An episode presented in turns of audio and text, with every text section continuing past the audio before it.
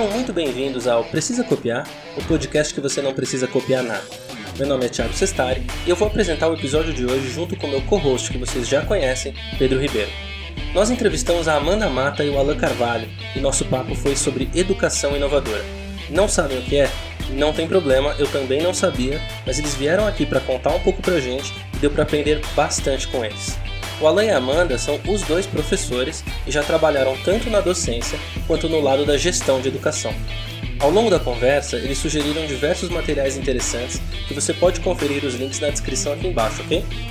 Antes da gente começar, aproveita para seguir nossa página no Instagram, arroba precisa copiar, tudo junto e sem interrogação. Aí você fica sabendo das novidades de tudo que a gente está aprontando por aqui.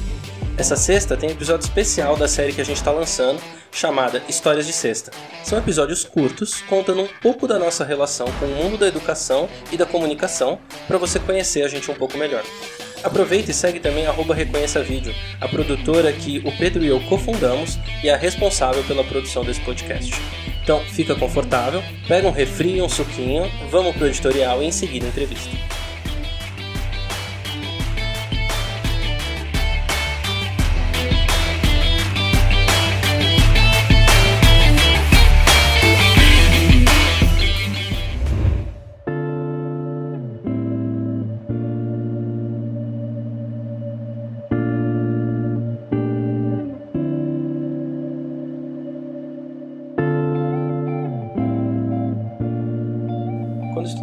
Psicanálise, discutimos o que se chama as três feridas narcísicas.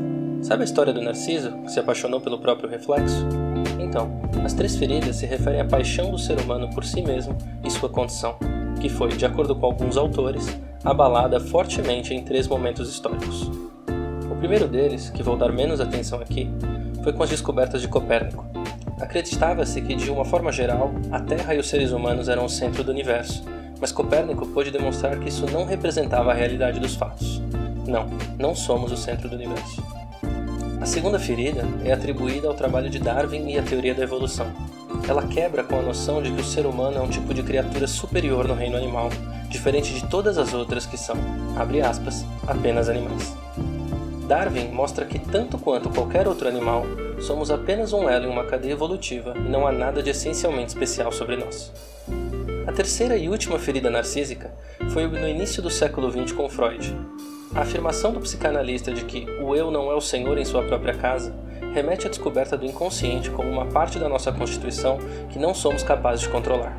Ela é organizada por processos primitivos e nosso comportamento é um resultado da tentativa de lidar com eles. Ou seja, não temos domínio completo nem de nós mesmos. Gosto dessa visão das feridas porque ela nos lembra que precisamos ser humildes em relação ao nosso conhecimento e ao nosso lugar no mundo. Sim, temos uma ciência com métodos incrivelmente desenvolvidos e que permitem avanços técnicos sociais não vistos em outras espécies. Mas é importante lembrar que estamos na verdade em uma posição de vulnerabilidade, tentando aprender e ir para frente. Falando em aprender e vulnerabilidade, o que estamos ensinando para as pessoas? Principalmente quando mais novas e precisam ir para a escola desde os 4 anos. Para complicar um pouco, como estamos ensinando? A forma que vamos transmitir as coisas afeta fortemente a compreensão de mundo e de si mesmo que a criança virá a desenvolver. Talvez ela esteja tentando entender coisas como: quanta autonomia é o ideal para mim? O quanto eu preciso ser protegido? Qual é o meu lugar no mundo? Não acho que essas perguntas estejam tão cedo na cabeça dos alunos com uma elaboração tão direta e clara, mas sua essência está ali. E os adultos responsáveis por sua educação talvez tenham exatamente as mesmas dúvidas. Qual a resposta? Honestamente, eu não sei, mas é pensando em tudo isso que, na hora de elaborar políticas e sistemas educacionais, é essencial essa humildade. Essa noção clara de que sim, temos capacidades analíticas para explorar modelos, mas lembrar que dificilmente chegamos no ponto em que um de nós tem certeza de qual é o melhor modelo de educação que deveria ser aplicado em todo lugar.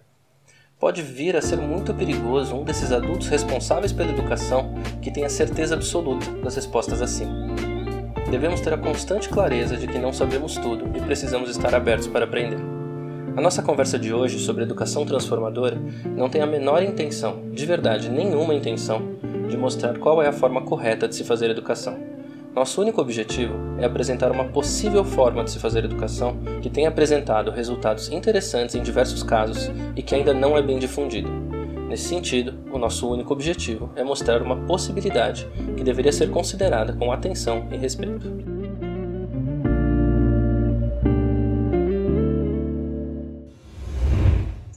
Estamos aqui com o Alan Carvalho e a Amanda Mata para a gente falar um pouco sobre educação inovadora e eu não vou ficar roubando o microfone, vou deixar ele se apresentar. Amanda, eu começo, você começa? Começa você. Beleza. Então, eu sou, eu sou Alan, eu nasci em Salvador, é, sou licenciado em matemática e engenheiro. É, eu, assim, ao longo minha carreira eu atuei como gestor de projetos para o terceiro setor, para a Secretaria de Educação. Um, eu atuei com empresas privadas, é, trabalhando como coordenador pedagógico maker. Um, trabalhei com, como professor de escola pública é, no, no, pelo Ensina Brasil. É, fui professor de matemática, de física em escola fundamental 2, médio, EJA, técnico. E mais recentemente, agora, eu estou aqui na, na escola Concept, eu sou coordenador de tecnologia da escola e é, também ministro as aulas de Design Thinking, apoio o currículo de programação, é, toda, toda essa parte também de infraestrutura técnica é, do, em relação aos, aos softwares e, e aparelhos dispositivos tecnológicos da escola. É, eu sou Amanda Mata, eu sou de São Paulo, São Paulo capital. É, eu primeiro me formei em Direito, e mais paralelamente já, enfim, fazia voluntariado em educação e sempre quis ser professora, mas aí tinha um censor familiar que não permitiu.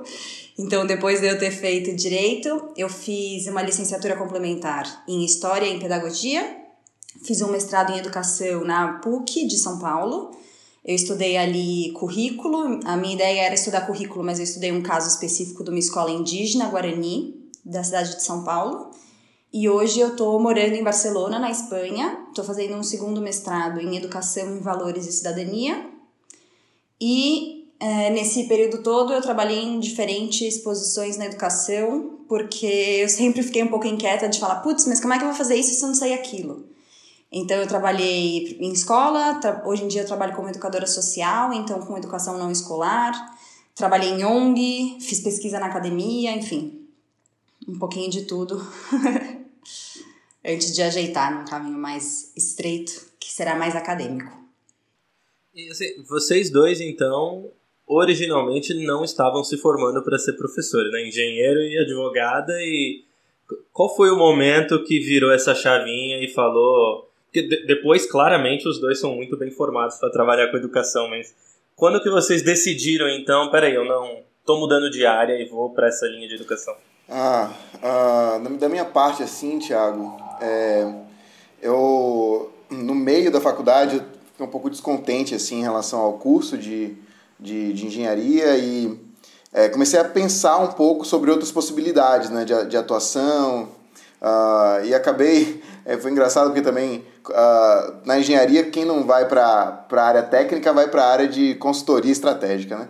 Aí, aí eu comecei a ir para essa área, só que, tipo, nossa, também não fazia nenhum sentido, assim, uh, não, não, não, tinha um, uma aproximação com aquilo que eu queria, mas caí num case de, de educação, pra, aí, aí esses cases você acaba pensando muito sobre os problemas educacionais tal, do país, e isso foi fazendo sentido para mim, comecei a estudar, estudar, e aí, quando dizem, né, a, a, a, gente da, da educação, quando o bichinho morde da educação, a gente não, não, não, não sai mais. E aí foi isso que aconteceu comigo também.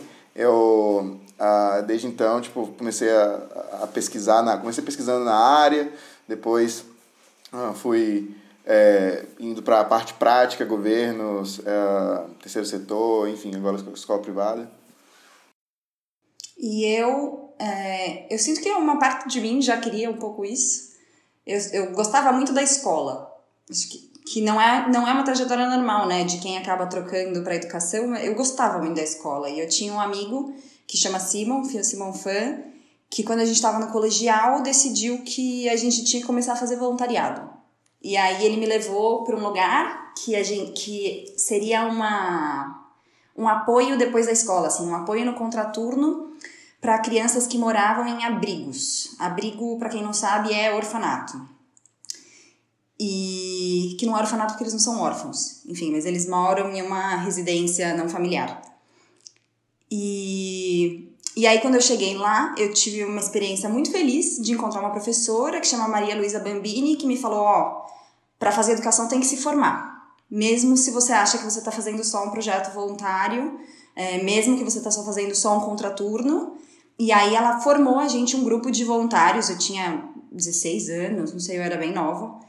É, e ela ensinou pra gente sobre alfabetização. E aí eu acho que eu me apaixonei por essa experiência, me apaixonei por essa professora, me apaixonei pelo que ela ensinava pra gente, uma outra perspectiva de educação.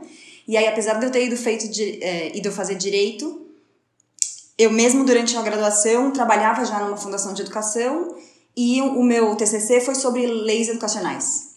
Então acho que foi isso, assim, foi contaminada por essa professora. E onde que. Acho que antes da gente começar então a discutir o, o trabalho com educação inovadora, explica um pouco para quem está ouvindo, e até para mim e para o Pedro, porque a gente entende bem por cima, o que, que é uma educação inovadora, porque me parece o tipo de coisa que consegue ser jogada assim numa conversa e ninguém sabe direito o que, que é, né? Sabe? O que, que é uma educação inovadora do, do jeito correto de se pensar uma educação assim? Eu, eu, é, essa eu gosto muito da, da fala da Amanda. Por favor, Amanda. Ixi, me senti pressionada agora. Mas é isso, acho que a gente vem conversando muito sobre isso, né? Eu e a Alan, num, num grupo de outras pessoas que se interessam por educação. É, e a, acho que é a, é a grande pergunta, né? O que, que é uma educação inovadora? É muito difícil de responder. Acho que muito da educação inovadora que as pessoas falam hoje tem a ver com inovação tecnológica. E a minha posição é que inovação tecnológica é muito importante, porque é a realidade do mundo, mas a, a, a, tecnologia tende a cada vez mais ser uma coisa invisível, né? Faz parte da nossa vida, mas não é o objetivo. E eu acho que a gente focar na tecnologia como um objetivo também é, enfraquece muito o poder de pensar experiências inovadoras. E aí eu, inclusive, gosto também de usar Tô me alongando, desculpa, se vocês quiserem, vocês mandam eu falar mais rápido. Mas eu gosto. Não, não, fica à vontade, fica à vontade. Tá. Eu gosto de falar, para não confundir com, com essa galera que fala muito de tecnologia, eu gosto de usar mais a expressão educação transformadora, mas que também recentemente um amigo fez pra gente, pra mim e pro Alan, chama Glauco, fez uma provocação de que transformadora também não resolve, porque transformar o que para onde? E, enfim, a minha visão, então, depois dessa entrada, a minha visão é que a gente precisa mudar de um paradigma de educação, que é um paradigma muito antigo, mas nem tanto, de pensar é, o currículo e o professor e uns conteúdos que são importantes ou para o governo ou para o mercado que as pessoas aprendam, para um paradigma mais de uma educação integral é, de uma educação que desenvolve as pessoas, de uma educação que forma para o mundo onde a gente, para o mundo que a gente quer construir, para o mundo para onde a gente quer caminhar. Então eu acho que a educação inovadora ou transformadora é uma educação que pensa realmente é, as pessoas, o mundo e a aprendizagem. É, isso passa por ter tecnologia, mas isso passa por a gente discutir o que, que é cidadania, o que, que são valores, é, qual que é o projeto daquela pessoa, mas não só qual é o projeto daquela pessoa, porque a gente também tende a cair num, num projeto muito individualista, qual que é o projeto daquela comunidade, daquela escola, é, qual, que é, qual que é um projeto de nação, qual que é um projeto de mundo, enfim.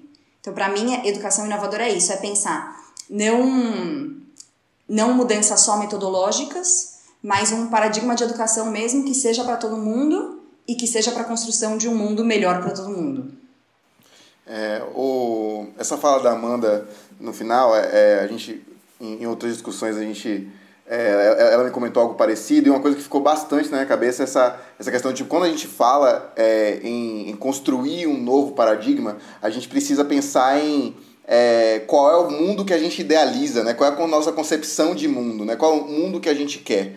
Uh, eu acho que isso, uh, quando, quando a gente pensa num, uh, em educação inovadora, educação transformadora, a gente precisa olhar para isso para entender, pô, qual, qual é o. Peraí, a gente está discutindo qual mundo, qual, qual mundo a gente quer, qual, qual, que tipo de sociedade a gente quer. E aí a gente vai pensar em, tipo, em, em qual, a qual inovação, né? Eu também costumo dizer que, pelo menos assim, no Brasil hoje, eu, eu, eu arriscaria no, no mundo, é, eu, eu consigo identificar três tipos de inovação.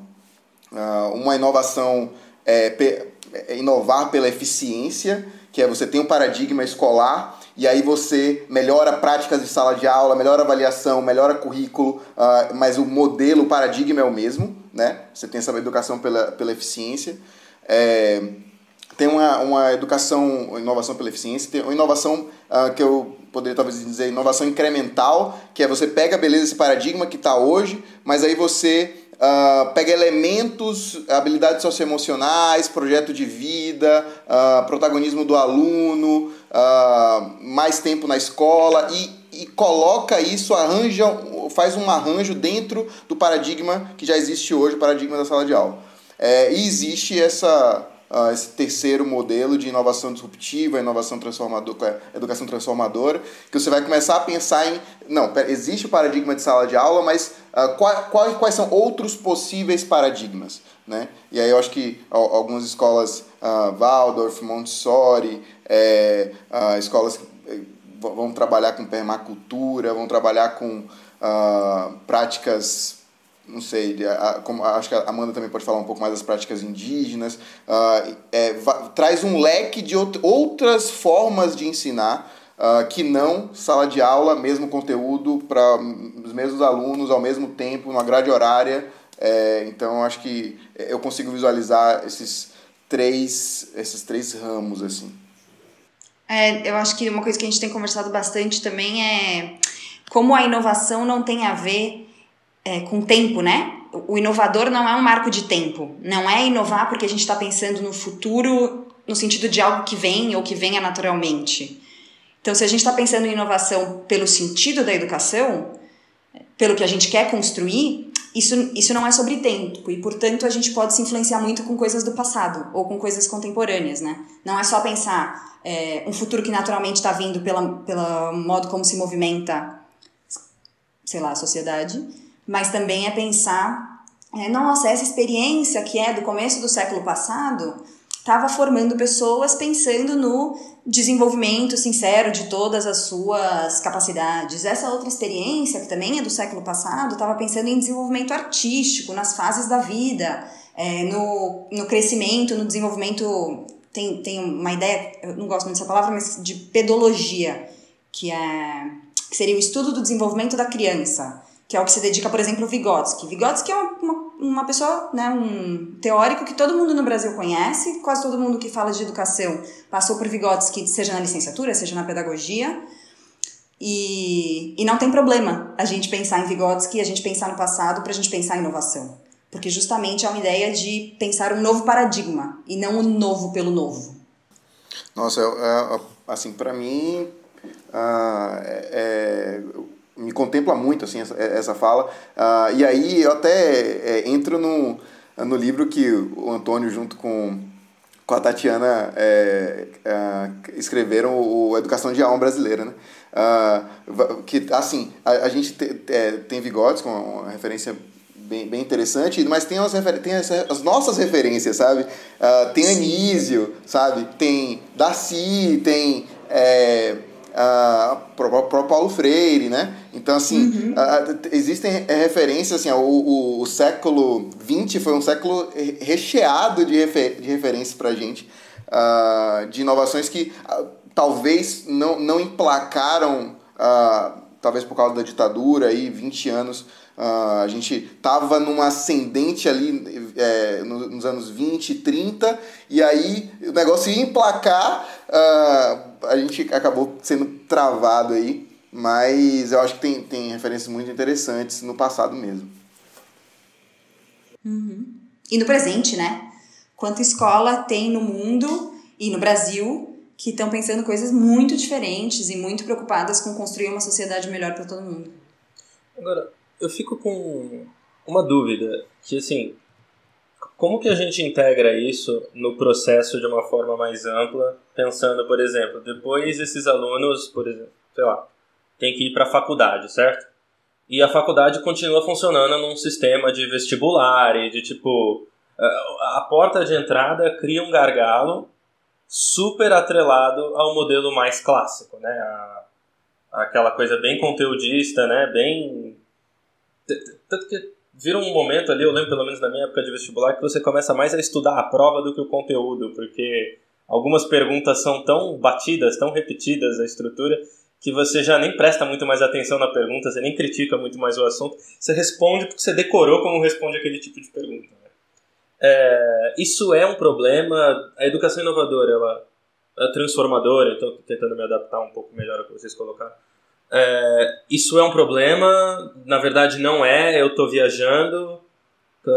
Como que funciona a escola conectada ao resto do mundo? Eu, eu, queria só fazer um, um ponto aí, Tiago, uh, que quando você fala de educação clássica, por exemplo, se você vai pegar os primórdios assim de, de educação, do trivium, do quadrivium, uh, você tinha aí é, aritmética, né? Tipo, uh, não, não, me lembro o segundo o terceiro pilar, de, não sei se era música, uh, e tinha um, um, outro pilar de, enfim, de literacia. Oratória, em geral. É, oratória, exato. E aí, assim, é, era a essência da essência o negócio, sabe? Uh, e era nessa relação de tutor-aprendiz tal. Isso foi se. A educação foi se transformando conforme a sociedade foi se transformando. A, a, a, acho que é um, é um ciclo, às vezes virtuoso, às vezes vicioso. Uh, mas. É, mas é, é assim. Uh, hoje a, essa, essa demanda por avaliação ela foi é, de alguma forma solicitada aí ao, no, nos últimos anos. No, é, e beleza, essa mensuração, entender e se aprofundar, é, se especializar, né, que você saber todos os detalhes de uma de algo. O conhecimento foi se difundindo, foi se especializando. Uh, e o que a gente está fazendo hoje, na verdade, é tipo uh, olhando para sempre, né, olhando todo o nosso contexto histórico, tudo que a gente já construiu enquanto humanidade e pensando, bom, Agora, é, é, a gente precisa continuar se especializando tanto e sabendo o médico do dedo do pé direito. Uh, será que a gente não consegue agora olhar para tudo isso, dar um, uh, um zoom out, né? E dizer, pô, olhar para tudo isso e dizer, pô, agora como que eu consigo trabalhar isso de uma forma mais, mais integral e, e, e transdisciplinar? E, eu acho que é o próximo passo, sabe? A gente, a gente não. É, assim, eu, eu, a forma como eu vejo é a, é, a gente está tentando dar o, o, próximo passo, não, não é, não vejo como algo assim, inventivo e nossa, tal. Não, é, é, é, assim, pô, a gente, tá, a gente sente essa demanda. Todo mundo que olha para uma escola assim, com outro paradigma fica encantado porque vê o quão, o quão é, faz sentido você não, você não, não querer que o aluno, que todos os alunos saiam da, naquela forma, né? É, nessa concepção industrial que todo mundo fala. Uh, eu acho que, que, que é o próximo passo, assim. Deixa eu ouvir um pouco da, da Amanda. Ah, eu acho que essa é uma pergunta muito difícil também, né? Todas as perguntas sobre educação no final do dia são muito difíceis. E eu confesso que eu estou no momento da minha vida em que eu estou percebendo que estudar é essencial, mas fazer educação também tem muito a ver com fazer educação, né? Com tentando. Porque você estuda, estuda, estuda, estuda, estuda, estuda, e aí você se vê numa situação com um jovem e fala, ixi, e agora? Então tem alguns princípios é, e ideias gerais e objetivos que vêm, eu acho que através do, do estudar, mas também tem ali a vida real uma certa improvisação, enfim. E, então acho que tem limites porque a gente consegue discutir teoricamente. É, e eu acho que essa pergunta de o, o que acontece com uma pessoa formada de uma maneira inovadora quando ela se depara com a vida real e com o mundo do jeito que ele é, conteudista, com as prioridades que a nossa sociedade tem, adoraria saber responder. A nossa experiência brasileira é essa. Como o Alan estava falando, teve muitos recortes, né? Pelos próprios movimentos naturais da sociedade. Então, a gente estava numa subida, numa transformação, muita coisa fervescendo, e aí veio a ditadura militar. É, eu, pessoalmente, gosto muito do que o governo PT estava fazendo com a educação através do, do Ministério de Educação. Gosto muito do trabalho do Haddad no Brasil como ministro. E, e aí eu sinto que a gente estava numa outra subida, numa outra crescente, o desenvolvimento das universidades, as escolas com mais autonomia e, de repente, também, nas minhas palavras, e eu acredito que seja verdade, no golpe que a gente sofreu e tudo andando para trás do jeito que está andando para trás agora. Então é difícil a gente ver, apesar de terem experiências muito sólidas e muito antigas, é, pensando uma educação diferente, é muito difícil a gente falar, não, eu realmente já avaliei isso e cientificamente eu posso comprovar que o destino dessas crianças Tá positivo, tá ótimo, tá favorável, elas estão super bem. Não sabemos dizer. Eu gosto muito do que fala o Brás, que, que foi uma pessoa, foi diretor do MF Campos Salles, é, e ele causou uma transformação muito profunda na maneira como a escola funciona. E ele fala: olha, se a gente forma as pessoas em valores, autonomia, solidariedade, protagonismo, ela vai conseguir se dar bem. O, o modelo educacional que a gente tem hoje, ele forma pessoas que sabem decorar, sabem responder, mas que para os desafios da vida real não têm respostas. Então, eu pessoalmente uso a minha história, que é uma história extremamente privilegiada e não é representativa do povo brasileiro, mas eu fui uma pessoa que gostei muito da escola, tive condições de estudar nas melhores escolas, passei no vestibular de primeira na USP, entrei na faculdade e, e não sabia o que fazer. Fiquei completamente acabada e triste, porque o objetivo da minha vida era passar no vestibular e aí agora o que, que eu faço? E com o que, que eu vou trabalhar? E para onde eu... não sabia quais eram os meus interesses e hoje tenho quase 30 anos e tenho dificuldade de dizer quais que são os meus interesses. E o Brás fala isso. Se você forma uma pessoa que tem autonomia, que sabe no que é boa, que sabe o que gosta, depois você fala para ela, olha meu amigo, agora tá na hora de você sentar e estudar para o vestibular. E se você demorar um ano a mais, tudo bem. Porque você vai conseguir se virar, você vai conseguir se manter até lá. Se você entrar num contexto de trabalho é, extremamente negativo, em que rolam diferentes relações de opressão, tudo bem. Aí é o momento de você sentar e refletir: olha, eu preciso desse trabalho agora, então vou precisar me encaixar. E se você é autônomo, você vai conseguir se encaixar. É, é eu, eu, eu, sinto exatamente isso. Assim, é, é, é, eu vejo a, relevância, volto no ponto do que a Amanda falou do, do estudar, né? a, a, a relevância da gente enquanto uh, ativistas aí pela, por uma educação transformadora, a gente conseguir mapear isso, é, trazer uma certa sistematização, né? Isso é muito importante, isso vai ter um, um esse, esse impacto que você está falando, Tiago, de, uh, de conseguir mobilizar uma mudança em avaliação, porque assim, a avaliação de fato traz uma... É, uh, uma força, uma potência de, de, de, de, mudança muito grande. Né? Se você muda um Enem hoje, por exemplo, você vai impactar aí to, to, tudo como é feito. Né? É, é, uma, é uma chave de, de implementação pública que, que contribui para transformações. Então é, é uma chave importante, com certeza. Mas também assim, é, mudança, as, as, mudanças, elas, as influências, elas acontecem, elas acontecem de, de, de, com vários mecanismos, né? Então, esse é um mecanismo poderoso, a gente reconhece. Uh, agora, existe uma mudança bottom-up, né? existe uma mudança orgânica também que é, é muito importante de ser considerada. Se você é, co consegue, e eu acho que esse é um, é um dever, assim, que, que uh, sei lá, nós como educadores por uma transformação, a gente precisa fazer de olhar para essas todas essas iniciativas que a gente já tem, conseguir sistematizar algo, solidificar algo e trazer isso para o debate, uh, para a gente conseguir ir levando uma, uma, uma, trazendo uma, uma, influência de mudança orgânica também, dizer, ó, aqui, ó, a gente, tem, a gente tem muita coisa aqui acontecendo, esses são os resultados que a gente conseguiu trazer com esse tipo de, uh, de educação. Claro, é, é recente, Uh, mas a gente tem um. A, a Tatiana é, documentou, acho, no doutorado dela, exatamente esse movimento, né, Amanda, uhum. do, do, do, século XXI, das mudanças uh, escolares, nessa, dessa reforma, dessa, é, dessa renovação educacional do, do século XXI. É, e eu acho que, que vai vir muita coisa boa, assim. É, acho que a gente está num caminho muito bom. É, apesar dos pesares, a gente está num caminho uh, muito bom de a gente continua, né? O trabalho não para, as pessoas que continuam fazendo a educação transformadora continuam fazendo, às vezes é limitadas por uma coisa ou outra, mas a gente continua fazendo. Então, é, é, esse, esse é uma chave, respondendo sua pergunta sendo mais direto, né? Essa é uma chave muito importante. É, a gente precisa olhar com mais carinho para isso, precisa de mais é, estudo nisso uh, e, e, força de, de atuação nisso também. É, mas eu acho que tem é, o, o, essencial, que é o que a Amanda falou, do tipo, você precisa ir lá e fazer, eu acho que tem muita gente fazendo, isso, isso em uma hora ou outra vai meio que, que ganhar uma, é, uma maturação suficiente que apoia, vai apoiar muito essa, essa, essas mudanças ah, de avaliação, de currículo também, que é outro ponto uh, nevrálgico aí da situação. É. Você falando um pouquinho é, de um ponto que vocês citaram da autonomia que eu achei interessante, é, e como ela se reflete em, em algumas escolhas que os alunos né, eles fazem ou deixam de fazer. É, eu queria, eu pensei muito em algumas, algumas coisas que me marcaram dentro da minha experiência, assim, dentro da minha formação, sabe?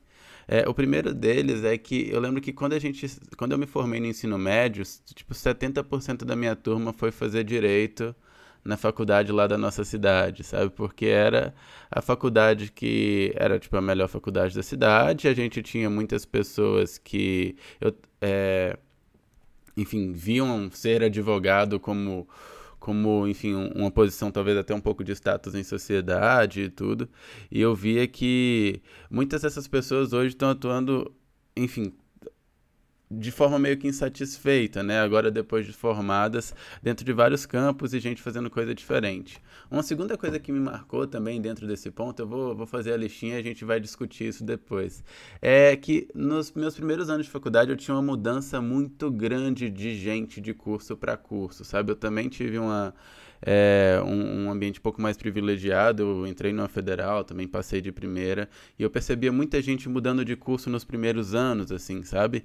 E, e, e, e sem, saber, sem muito saber para onde ir, sabe? E, é, e um terceiro ponto também que me pegou é, é, de gente que se forma em uma coisa e a gente vê de fazendo coisas totalmente diferentes depois no mercado, né? É, e eu, inclusive, estou nesse grupo de. Na verdade, todos nós aqui estamos nesse grupo. É, exatamente.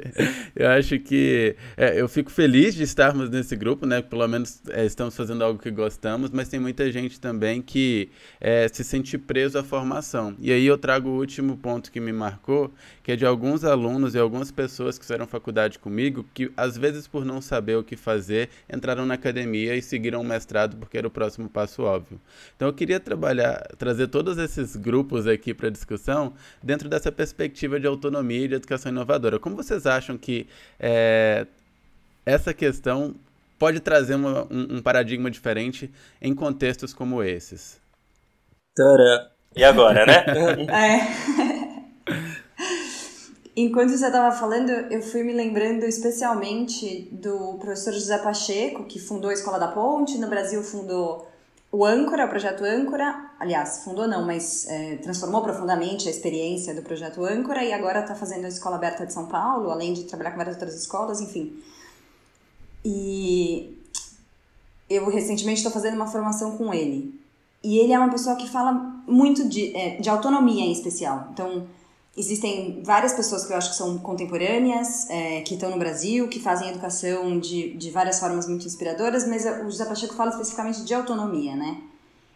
E, e acho que no fim do dia é, é difícil dizer qual que seria o momento atual, é, ideal para atuar com uma pessoa para você poder criar essa autonomia eu vinha pensando muito que talvez seja ali num, no começo da trajetória escolar mesmo. Uhum. Então, no momento da alfabetização, é, quando a criança já, já fala de volta para você e vocês conseguem conversar, ali talvez fosse o começo de um desenvolvimento de autonomia. O Glauco, esse amigo que, que discute muito com a gente, acha que é no bebê. Uhum. Então, a partir do momento que você pegou um bebê e você está trocando a fralda dele, você já consegue começar a explorar é, o desenvolvimento da autonomia, o respeito à pessoa e a não violência. Ele falou do, do bebê conforto, né, também? Sim. Você coloca a criança no bebê conforto em cima da mesa, no restaurante, e como que você acha que você está estimulando a autonomia daquela pessoa se ela, se ela tá ali presa, enfim, é, como se fosse uma bolsa que você está carregando com você. E eu acho que é isso, assim, eu acho que é, é difícil a gente falar num ideal de autonomia porque a nossa sociedade realmente é uma sociedade que, apesar de exigir muita autonomia da gente, por um lado, então você tem que lutar e abrir o seu espaço, e tem todo um discurso da meritocracia e do individualismo, é difícil falar quando que a gente poderia fazer alguma coisa, não sei, né? Porque é isso, assim, quantas pessoas entram na faculdade e não gostam e querem mudar de curso e mudam de trajetória. É, o que o José Pacheco responde é que a gente tem que começar a dar autonomia para as pessoas muito cedo. Então, se você desde o comecinho da sua trajetória escolar, você sempre estudou através de projetos, projetos que você mesmo elaborou, através de roteiros, é, você vai demonstrando através não de uma avaliação no momento, e sim de evidências de aprendizagem que você vai construindo. se desde o começo da sua trajetória escolar você está você tá encarando essas escolhas, você não só foi desenvolvendo em si a, a capacidade de se auto-perceber, de saber o que você sabe fazer, como eu entendo também que você vai desenvolvendo em você a capacidade de fazer o melhor com o que você tem. Uhum. É, porque no fim do dia também, quando a gente está discutindo na universidade, a gente já está discutindo uma quantidade muito pequena de pessoas no Brasil, Sim, infelizmente. Verdade. 12%.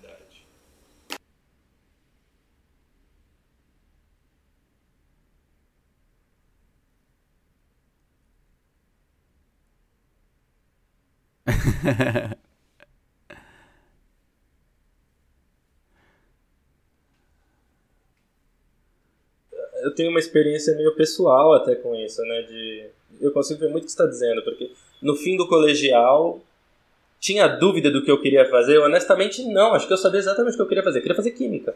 Não, não tinha muita dúvida, sabe? O que, que eu fui fazer então? Engenharia elétrica. Porque, né? Sim, né? Claro, engenheiro e não sei o quê. E é o que o Pedro falou, poxa, troquei três vezes de curso, é, acabei me formando no fim das contas em administração, e não porque eu gosto, eu gostei do curso, fiz uma faculdade muito boa, foi tudo muito legal, mas honestamente, foi muito mais assim, teria trocado de novo, mas falei, pô, meu, é a terceira faculdade, eu, meus amigos estão tudo com 17 anos, eu tô com 20, tipo, vambora, sabe? Deixa, terminar essa porcaria, porque não aguento mais, não. E acho que no colegial, mesmo sabendo que eu queria, acho que tem muita gente que não sabe o que quer, mas aí mesmo sabendo o que eu queria, eu não era equipado para tomar uma decisão, para interpretar e analisar riscos e ganhos e a dimensão dessa decisão. E acho que pelos motivos mais errados do mundo, fui falei, ah, então vou fazer engenharia porque é melhor, né? Eu nem sei por que, que é melhor. engenharia é melhor, né? uh, eu, eu queria é uh, trazer uma, um, uma, um ponto para a discussão, é, que eu tô, eu tô começando a, a, a, namorar um pouco esse, esse conceito, tenho conversado com o, o Antônio até bastante sobre isso, é, sobre é, teoria da complexidade, teoria sistêmica e tal.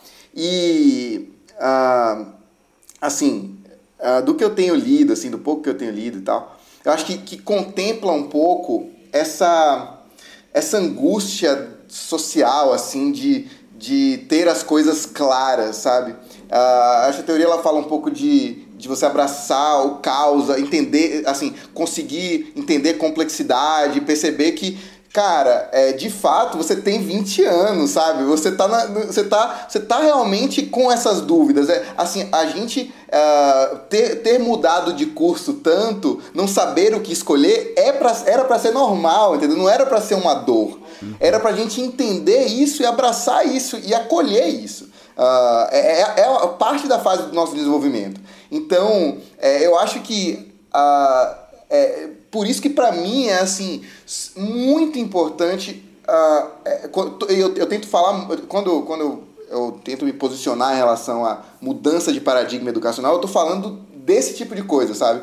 Que a gente está num paradigma muito limitador.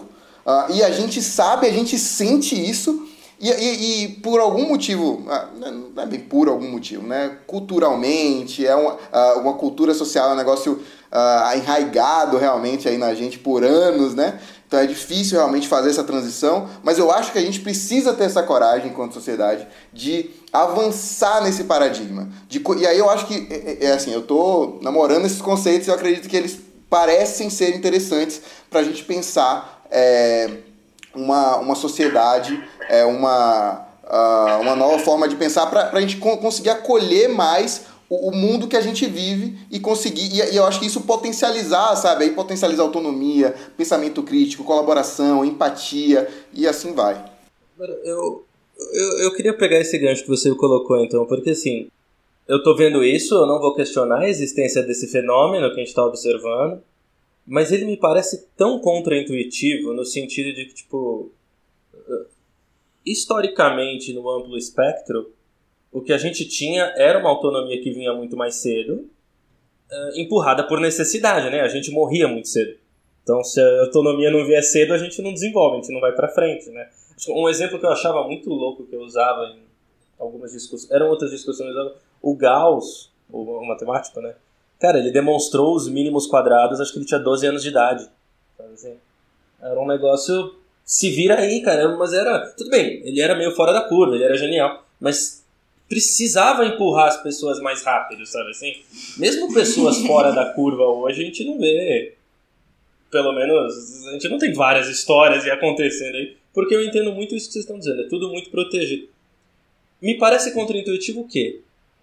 Você falou de um enraigado cultural, né? A gente tinha, na verdade, uma coisa de empurrar as pessoas para autonomia mais rápida. E quando o mundo ficou mais seguro e a gente começou a morrer mais tarde, a gente parou de fazer uma coisa que a gente fazia. Qual é a hipótese de vocês? Por que, que a gente protege tanto? Por que, que a gente não dá essa autonomia? O que faz muito sentido, eu, assim, quando você fala isso, para mim faz muito sentido. Por quê? Porque você, uh, quando você consegue ter mais expectativa de vida, né, olhar para para menos uh, conseguir lidar melhor com as doenças. Calma, né? Vamos lá, estamos ainda aprendendo.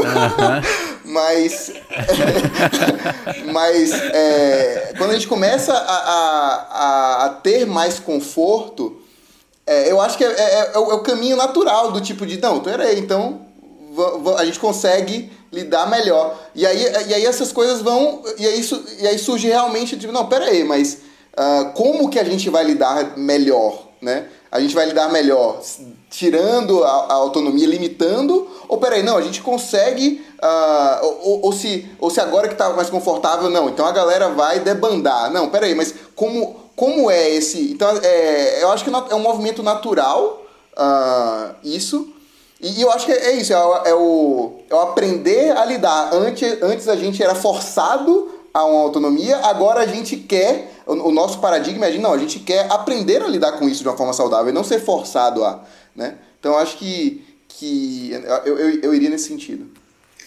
Eu não sei, eu achei uma ótima pergunta, achei que você falou brilhante, Thiago. Eu acho que a gente tem que pensar mais sobre isso aí. eu fiquei pensando que tem essa ideia muito recente da proteção da infância, né? De dizer que, que criança tem que brincar e que a gente tem que respeitar a infância eu acho que é muito importante, mas também é um conceito muito novo na sociedade, né? Faz muito pouco tempo não tinha esse conceito de infância. E aí a gente encontra gente falando sobre isso, por exemplo, fazendo referência a, a quadro antigo, que tem a, as criancinhas, tipo, vestidinhas de adultinho. É isso, assim, tinha, tinha outra maneira de pensar a criança, outra maneira de representar, que era, era um pequeno adultinho que já tem muitas responsabilidades, mas eu não sei se eu diria muita autonomia diria, muita responsabilidade. É, porque num paradigma em que as pessoas também tinham menos escolha sobre os seus próprios futuros, talvez o menino de 8 anos estivesse trabalhando e aprendendo a fazer sapato com o pai porque a família dele é sapateiro. Mas eu não sei se eu chamaria isso exatamente de autonomia, talvez não no sentido de autonomia que a gente está querendo falar agora. Mas sem dúvida muita responsabilidade. E, e aí também nesse lugar de respeitar o ser, né, que quando a gente fala de respeitar a criança, a gente está falando sobre isso, sobre respeitar o desenvolvimento da pessoa, os momentos de brincar, é, respeitar o ócio. Isso, assim, ainda que discutir infância em específico seja um tema novo, a necessidade de falar sobre respeitar o ócio, eu sinto que também é uma coisa muito nova. Há muito pouco tempo atrás, o mundo não tinha tanto poder sobre nós, né? Eu sinto que cada vez mais a, as estruturas da sociedade, o capitalismo, tem um poder muito totalitário sobre nós. Seja hoje em dia com a tecnologia, porque o celular virou uma extensão da mão e você nunca está sozinho e você nunca não está fazendo nada, mas seja pela própria estrutura de vida, que eu moro numa cidade, estou dentro de um apartamento com luz artificial, pouco importa se é dia, se é noite, eu não tenho acesso à natureza nenhuma, não, não, ve, não sei de onde vem minha comida, é, não conheço o processo do ciclo da água na vida real. Então é isso. Assim, a gente ouviu falar que a água evapora e faz chuva e passa no rio é, e purifica no solo, mas eu acho que tem um lugar da gente ter é, mudado o ritmo da sociedade e, e eu desconfio é, que é esse, esse momento de mudança do ritmo da sociedade que está muito relacionado então com, com uma necessidade de replantear a humanidade mesmo assim Talvez tenha sido nesse momento do iluminismo europeu é, que aproveito que eu estou falando em iluminismo para recomendar que existe toda um, um, uma área de estudos na história que fala que o iluminismo não é europeu. Então a Europa importou é, o desenvolvimento chinês, o iluminismo árabe, indiano e, e criou uma coisa nova e expandiu para o mundo, mas essas ideias mesmo não, não foram criadas na Europa, enfim. Mas eu acho que tem a ver muito com o iluminismo europeu, da maneira como a gente o conhece hoje, essa ideia de que o humano está acima da natureza. E talvez tenha sido nesse momento em que a gente começou a se distanciar, como se houvesse a natureza, os animais e o humano como uma outra categoria, que portanto precisa criar uma outra forma de viver, uns outros tempos de pensar, uns, uns outros jeitos de pensar o tempo.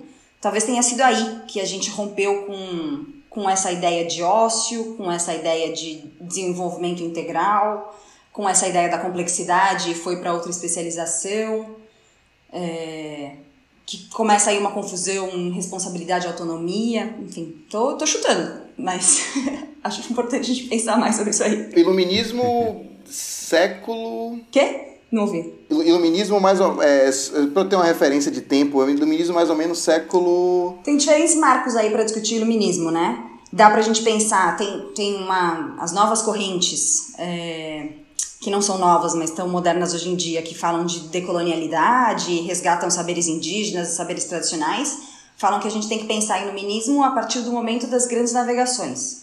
Então a gente estaria falando de, dessa mudança da sociedade, teria começado ali no século XVI. Mas o mais normal é falar sobre iluminismo num marco de revolução industrial. Então, 18. É, porque ah, nesse caso, assim, você vai, vai pensar numa construção cristã, por exemplo, uh, isso está é, difundido né, uh, desde, desde os escritos bíblicos. Uh, e, e aí, de colocar o homem né, acima e, e, dominando a natureza e essa, essa potência, assim. Uh, então, talvez uma coisa acabe influenciando a outra também e, e, tra e trazendo uma. Uh, fortalecendo, às vezes, né, uma, essa construção. Eu, eu acho engraçado você trazer esse ponto do iluminismo. Engraçado, não? É, essa é uma expressão que eu tenho problema. Eu acho engraçado. Não acho engraçado nada. A gente não sabe o que falar, a gente fala, eu acho engraçado. é, eu acho interessante você ter trazido essa questão do iluminismo, porque tem até o ponto do o, Darwin, né? Eu acho isso curioso, assim, o, essa, essa ideia do ser humano acima da natureza, né? E aí você começa a pegar o fim desse período, a gente já ir chegando já 1800, que eu, a, a origem das espécies eu acho que é 1859, 1869, alguma coisa assim. E ela é estudada como a ferida narcísica. Vocês já tinham ouvido essa expressão? Não. É, é, se fala de três feridas narcísicas, né? É, a primeira é a do Copérnico, que ah. quebra com a ideia de que nós somos o centro do universo, né? Não, nós não somos. E a segunda é a do Darwin, que é justamente o momento que cientificamente a gente mostrou você não está acima da natureza, tem um processo grande aí de evolução e você está aí no meio, você é tipo você só está em outro ponto da linha, sabe? Mas você tá bicho igual girafa. Você, o ser humano não é melhor que a girafa, tá ligado? E essa isso, quebra o ego do ser humano um. de um jeito, né? Que... E, e, é curioso, isso tá aparecendo justamente em 1860, 50, alguma coisa, que é o romantismo, né? É o. Na arte a gente vai ver a expressão mais deprimente e, e existencialista e suicida da arte, sabe assim? É... Que volta, eu vou dizer assim, que, que volta o olhar para dentro, né? sai daquela dimensão então lógica e analítica e talvez seja Sim. o ponto que obriga a gente a começar a olhar para dentro, né? Faz sentido isso? Faz eu sentido. Só, eu só achei curioso essa conexão com o iluminismo e a gente começar a olhar para dentro na hora que a gente vê, peraí, não é bem assim, a gente não tá tão acima assim, né? A gente não tem todo esse controle que a gente acha que a gente tem, né? Não sei, tô, eu viajei um pouco, eu só achei que isso era porque assim, onde que, onde que eu vejo isso, vai? Eu tenho colegas que passaram por uma educação inovadora, transformadora, não sei exatamente a metodologia, não sei exatamente a escola, inclusive de escolas e lugares diferentes, e eu percebi os dois lados da discussão que a gente estava tendo antes. Eles conseguem entrar em medicina, não sei o quê? Na boa, não, não conseguem. Pelo menos na atual circunstância de vestibular e tudo, não conseguem. Ainda mais medicina, que é super difícil, não conseguem. Mas eles têm carreiras uh, que eu não diria que. Vou chamar de carreiras não tradicionais, tá? Fizeram carreiras diferentes. Eles têm, assim, sucesso extremo nelas ao mesmo tempo. E, assim, sucesso objetivo, sabe? Assim, tipo, um colega meu queria ser lutador. A vontade dele era ser essa, ele queria ser lutador e não sei o quê. Então ele foi. Não quis fazer faculdade, foi treinar jiu-jitsu e muay thai. Ah, e chegou em algum lugar, cara, ele luta no UFC. Tipo assim, sucesso, tá ligado? Não tem muita discussão se é sucesso ou não. O cara foi longe. A outra colega minha queria ser. gostava de circo, então ela fazia ginástica olímpica e acrobacia. Pô, mas deu certo o rolê do circo? Cara, ela trabalha no Circo do Soleil. Engraçado. tipo, então sabe, de uma. Eu acho que isso talvez seja a autonomia que a gente tava. É um olhar para dentro, mas ela sabia olhar para dentro de um jeito de que, por exemplo, eu não sabia olhar. E ela conseguiu escolher uma coisa super arriscada, mas geriu muito bem, teve uma autonomia muito grande, uma excelente autogestão para ter sucesso naquilo. Faz sentido isso ou vocês acham que eu estou falando assim? O objetivo final da educação inovadora é esse ou eu estou falando de outliers? Assim, eu, eu, eu abriria um parênteses. Uh, eu, eu colocaria isso com, com cuidado de, é, de não. É, de assim, eu, eu acho que ah, não é sobre. Não é sobre essas, essas altas performances apenas, né? Mas é sobre um. Voltando lá na primeira pergunta, sobre um projeto de mundo, né? Então, Uh, a, é, como a, a, gente. Pô, a gente. Nós vamos ter pessoas que vão ter. É, vão estar tá no UFC, vão estar tá no Circo de Soleil. Uh, mas também a gente, a gente vai, nós vamos ter professores. Nós vamos ter. Uh, eu não sei, uh, fonoaudiólogos, a gente vai ter. É, a, a, um, pessoas que precisam cuidar da, da cidade, pessoas, enfim, assim, são, nós precisamos de uma sociedade saudável. então, é, é, e aí, e, e, pô, o que é que é o, o, o básico, né, que a gente gostaria para essa pessoa se sentir bem com ela mesma, né? E aí eu, eu gosto, nesse ponto eu gosto bastante da LDB, de trazer esses três pilares uh, de, uh, de, de atuação da educação, da, da, da implementação, do, de onde a educação vai atuar. Pô, ela vai atuar no indivíduo, né? É, ela, ela vai atuar para o, o indivíduo se desenvolver, uh, desenvolver um trabalho, performar um, entregar sua contribuição uh, laboral aí para a sociedade, mas e, e, vai servir nessa relação do indivíduo dentro da sociedade.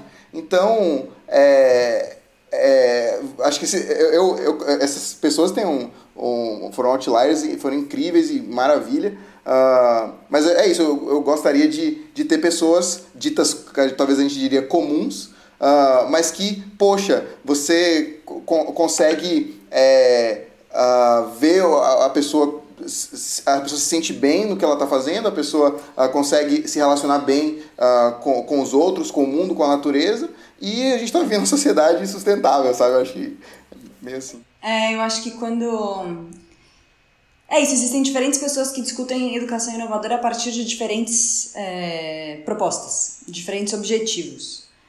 Para mim, o importante é a gente pensar um desenvolvimento de uma sociedade em que todo mundo possa viver de acordo com seus princípios, diria assim.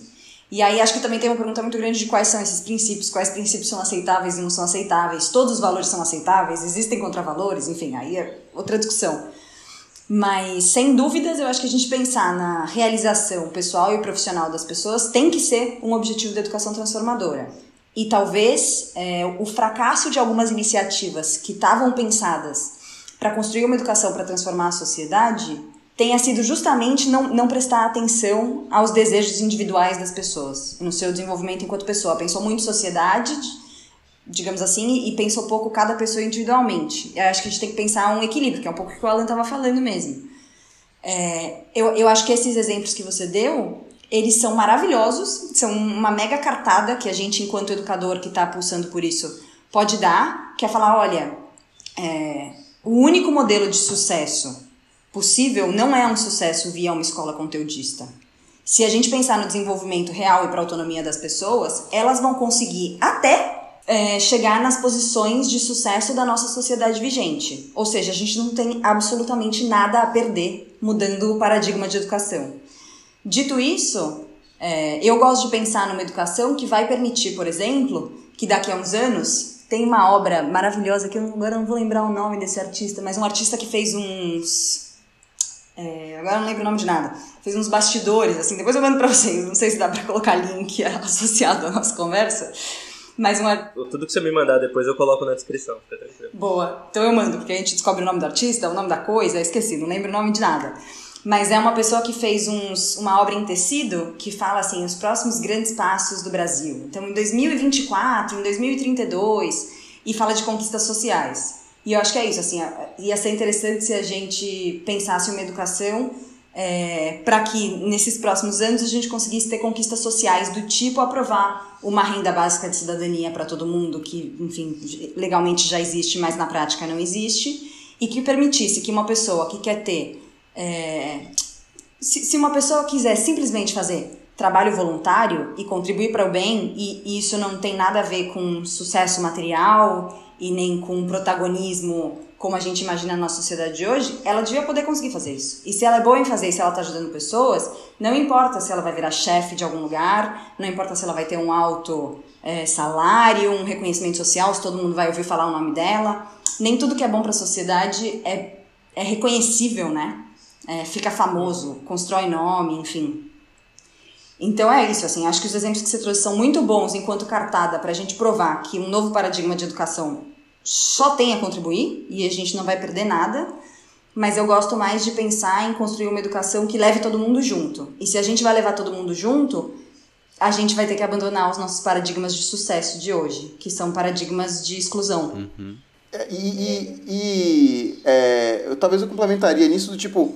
Uh, talvez a gente, a gente precise também pensar que, bom, a, a minha hipótese, uh, considerando uh, os modelos que que a gente, que a gente já viu assim na sociedade de, de, educação e de outros modelos, sempre vão ter perdas, né?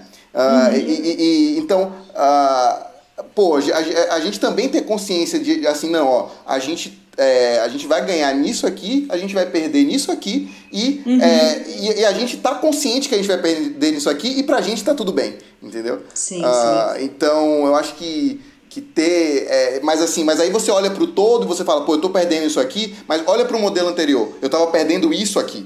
Então, assim, isso a gente não abre mão. Escolhe, é, e aí, de novo, eu, por isso que, assim, aquelas falas suas da nossa reunião, Amanda, do, de você falando do projeto de sociedade, me martela até hoje. uh, então, é, é, eu acho que é muito isso, assim, a gente ter, ter conseguir fazer esse desenho, um desenho que que, que seja aberto o suficiente, né? Uh, e, e, que permita essa flexibilização que você falou também. Achei super relevante essa fala de, uh, de valorizar o indivíduo. A gente não pode, a gente não pode abrir mão de indivíduo ou sociedade. A gente precisa considerar os dois, né? Quando a gente pensa nesse, nesse, nesse, nesse, nesse projeto de mundo. Eu, eu acho muito legal o que vocês estão dizendo, porque assim, acho que o que eu quis trazer com aquele exemplo foi, eu acabei dando exemplos porque eu vejo um, estou chamando de sucesso objetivo, né? Mas acho que eu vejo, se ela tivesse. Se ela, óbvio que eu estou extrapolando, mas se ela tivesse dito, poxa, eu quero ir pro trabalho social. Ou sei lá, eu quero ser, cara, mecânica de carro, qualquer coisa, sabe assim, qualquer área. Uhum. Eu sinto que era justamente isso. Ela era muito preparada para entender a decisão dela e lidar com isso. É isso que eu achava muito. E eu via isso no dia a dia dela, até fora do trabalho, entendeu? É, é uma capacidade que eu não vejo na escola conteudista. Às vezes a gente é incapaz de, de resolver problemas de coisas que a gente até aprendeu. Assim. Vou dar um exemplo. É conteúdo, tá lá, matemática financeira. E se eu falar, calcula o imposto de renda aí. Não calcula, tá ligado? Não calcula. Tipo, a gente não resolve problemas, às vezes, simples de coisas do dia a dia. Entendeu? E isso tem a ver com a educação inovadora. Eu não estou viajando, então. Essa ideia de, de. Porque assim, existe o tal do PBL, né? PBL, basear problem dele. É aprendizagem baseada em projetos. Obrigado. Aprendizagem baseada em projetos. é, isso é tipo, é outra coisa ou é uma metodologia de educação inovadora, transformadora? É o quê? Eu tenho um professor aqui no que eu estou estudando agora, que eu estou estudando mestrado que eu falei né, em Valores e Cidadania. Eu tenho um professor que chama Miquel Martinez, que ele fala que a educação em valores, e para mim a educação transformadora ou inovadora tem que ser uma educação em valores, é, ela existe em quatro níveis. Então ela existe no nível do conteúdo curricular, o que você aprende. Ela existe no nível das relações escolares, como, como se gerencia uma relação professor-professor, professor-aluno, inclusive professor e aluno são duas palavras que eu não gosto, porque aluno é quem tem que ser iluminado e professor é quem professa um conhecimento. Então eu gosto de falar em educador e educando, ou educador e estudante, acho melhor ainda. É, a relação entre o pessoal que trabalha na escola, que é equipe educativa, mas que não trabalha diretamente numa relação de educação, a pessoa que cozinha, a pessoa que limpa, enfim, então esse lugar das relações também é um ambiente de educação moral. É, existem as. Agora não lembro exatamente o modelo dele, mas enfim, existem o, o currículo prescrito, as metodologias de ensino, e aí, sem dúvidas, a aprendizagem baseada em projetos é uma das metodologias que podem ser utilizadas para construir uma educação transformadora, as relações educacionais e esqueci qual é o quarto. É... Mas eu acho que mesmo se a gente pensar em uma educação que trabalha a partir de projetos, dá para construir uma educação extremamente conservadora que não fomenta autonomia é, e que não constrói uma sociedade nova. Então, para mim é importante sempre a gente discutir valores, projeto, projeto de pessoa, projeto de comunidade, projeto de sociedade, e a partir daí se desdobram metodologias. E a gente encontra algumas experiências em São Paulo, em São Paulo não, desculpa, no Brasil, é, mas em São Paulo também, que trabalham essa educação transformadora, por assim dizer, e tem modelos que hum, você não enxergaria de fora que eles são tão inovadores. Porque, por um motivo ou por outro, as pessoas estão acostumadas a trabalhar de um jeito é, e elas não transformaram a arquitetura ou não transformaram a avaliação da escola, talvez porque elas são obrigadas a fazer uma avaliação de acordo com o sistema público. É, por mais inovador que você seja e por, por mais que você mude a sua escola no Brasil, você precisa colocar uma nota no aluno senão você, você sofre uma sanção, enfim, do poder público. E então dá para a gente pensar metodologias para inovar, mas eu não começaria pelas metodologias. Sim. Eu ia fazer uma pergunta assim que de novo eu vou extrapolar um pouco, tá? Então eu posso estar falando uma grande bobagem aqui. Preparem-se. pode ser o pode ser o tubarão uh, do, do, do momento. Pode ser, pode ser o tubarão. assim, eu vejo algumas coisas que você. alguns fundamentos do que você está dizendo. Eu consigo ver o mercado adotando eles muito rápido para fazer gestão. Então, por exemplo, a gente está eliminando a gestão de projetos. Porque, que nem você falou, baseado em projetos, então, pode ficar é, sem autonomia nenhuma, né? Só que aí no mercado a gente está vendo a, a eliminação daquela gestão top-down indo para os métodos uhum. ágeis e para coisas mais compartilhadas. A gente está vendo a própria arquitetura, você deu um exemplo interessante da arquitetura das escolas, e a gente está vendo a arquitetura das empresas mudando e virando coisas mais compartilhadas. Então parece que a sensação que eu tenho é que às vezes vários dos princípios que você está colocando, nossa, uhum. mercado percebe que, tipo, cara, dá retorno. Então vamos fazer. E a outra parte que eu acho mais curiosa que você falou antes, Vamos, precisamos Sim. quebrar os paradigmas tradicionais de sucesso. As empresas mais valiosas do momento são empresas que não dão lucro e elas não têm ativos, né? Elas não têm frotas e prédios e elas não têm é, eu não sei outra palavra, ativos, assets, eu não sei dizer isso de forma não contábil, né? O administrador dentro de mim. Saúda o educador dentro de você. Cara, muda a arquitetura, muda a forma de se comunicar e de se interagir e muda o paradigma de sucesso. Por que, que as empresas que estão vendo um valor tão óbvio estão adotando, por que, que isso não pega na educação? Ah, eu, uh, isso eu queria dar um, uma, uma contribuição aí nessa, nessa discussão. O, é, eu, eu, eu não vejo, uh, Tiago, é que que elas uh, que o mercado não não está favorável a isso.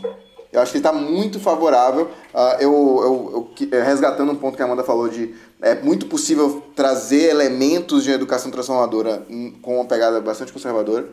É, então eu acho que, que é, e, e, e de, de novo ainda eu sinto que a gente está num, num, discurso ainda social de uh, colocar inovação tudo no mesmo balaio. Uh, e, esse, e, esse, e esse balaio de, é, como a Amanda falou, de tecnologia ou projeto de mundo, tipo, tá tudo no mesmo balaio ainda. Então, todo mundo fala de inovação e aí, no, nos primeiros, sei lá, cinco minutos, uh, to, todo mundo feliz, alegre, não sei o que, ah, isso aí, tá, vamos fazer uma inovação e tal. E aí, quando você vai é, uh, especificando isso, né, destrinchando isso, você vai percebendo qual é o foco de cada um, né? Então, uh, eu acho que, que uh, não a, a, avança até a segunda página, entendeu? Uh, quando, quando um educador transformador vai conversar com um, um capitalista, sabe? Uh, e vai dizer, pô, uh, é, tem sinergia inicial, mas aí quando começa a aprofundar no nível do uh, da, da influência de como isso vai ser para a comunidade, para o indivíduo, para o professor, para o gestor da escola. Aí você vai ter metas, você vai ter indicadores, você vai ter é, é, bônus atrelado ao desempenho. Uh, você vai ter todas essas coisas, e aí enquanto a, a outra pessoa tipo, vai estar. Tá, é, a Amanda falou aqui do, do Pacheco, que eu anotei até aqui, é, evidências de aprendizagem, é, você uh, olhar para as relações uh, do, escolares, olhar para a comunidade do entorno, uh, e até mesmo olhar para a comunidade do entorno, as, as, as empresas estão olhando para a comunidade do entorno e é um negócio ainda assim tanto confuso, né? então, é, é, respondendo sua pergunta, né? Então, você... desculpa, é, Repete objetivamente sua pergunta para responder ela de forma mais objetiva também. A minha ideia era que assim, eu vejo muitos dos princípios sendo aplicados nas empresas. Isso. E justamente então eu entendo que deve ter algum valor, porque a empresa não costuma ser trouxa. É, então, assim, não, não costuma ser trouxa, não, deixa eu mudar. Não costuma gostar de perder dinheiro, então tá vendo que aquilo ali dá algum resultado. Isso, então, é... É, então por que, que nas escolas e no mundo da educação esses princípios têm mais dificuldade de aderir. É, tem, tem, tem, muito, né? Assim, tem, uh, tem muitas escolas indo nesse sentido de atendendo o mercado. E assim, eu, eu preciso pensar mais um pouco, vou deixar a Amanda falar. Eu, eu só faço. É, é, o tubarão, eu falei. Estamos inventando ciência aqui agora. eu tenho uma hipótese. É excessivamente política, por dizer assim, sou uma pessoa que gosta muito de política, que é que o mercado, é, e bem anticapitalista também, que é que o mercado ele está sempre preparado para roubar o nosso discurso. Então, que as pessoas sempre vão ter estratégias de atender a uma demanda que está ficando na moda, que está ganhando é, reconhecimento social, por assim dizer, e a gente rouba esse discurso, a gente rouba essas palavras pega só o que permite o lucro e o resto acaba ficando oculto por baixo. É, então, alguém estava falando sobre, putz, é isso, aprendizagem baseada em projetos, é, pensar no desenvolvimento das pessoas, e a gente aproveita só a parte capitalista disso, e acaba que a, a, o valor que estava por trás daquela proposta inicial, do que as pessoas estavam falando antes, ficou oculto. Porque agora a gente está falando sobre isso de um outro jeito, de uma outra maneira, a partir dos paradigmas antigos é, e conservadores de sucesso. Então eu acho que assim, é verdade que, que esse discurso está sendo adaptado por muitas empresas, mas os valores que estavam por trás inicialmente ou idealmente do discurso não. Então a gente está falando em empresas em que as pessoas vão e tem comida e tem espaços de diversão e tem é, possibilidades de desenvolvimento pessoal e não sei o que, mas ainda não existe um realmente uma possibilidade de essa pessoa ter mais valor para ficar em casa, é, dessa pessoa ter ócio sincero, dessa pessoa ter conexões mais sinceras com o seu próprio entorno e, o entorno fora da empresa, eu estou dizendo. A gente ainda está pensando em rankings, salários, bônus, que nem o Alan estava falando.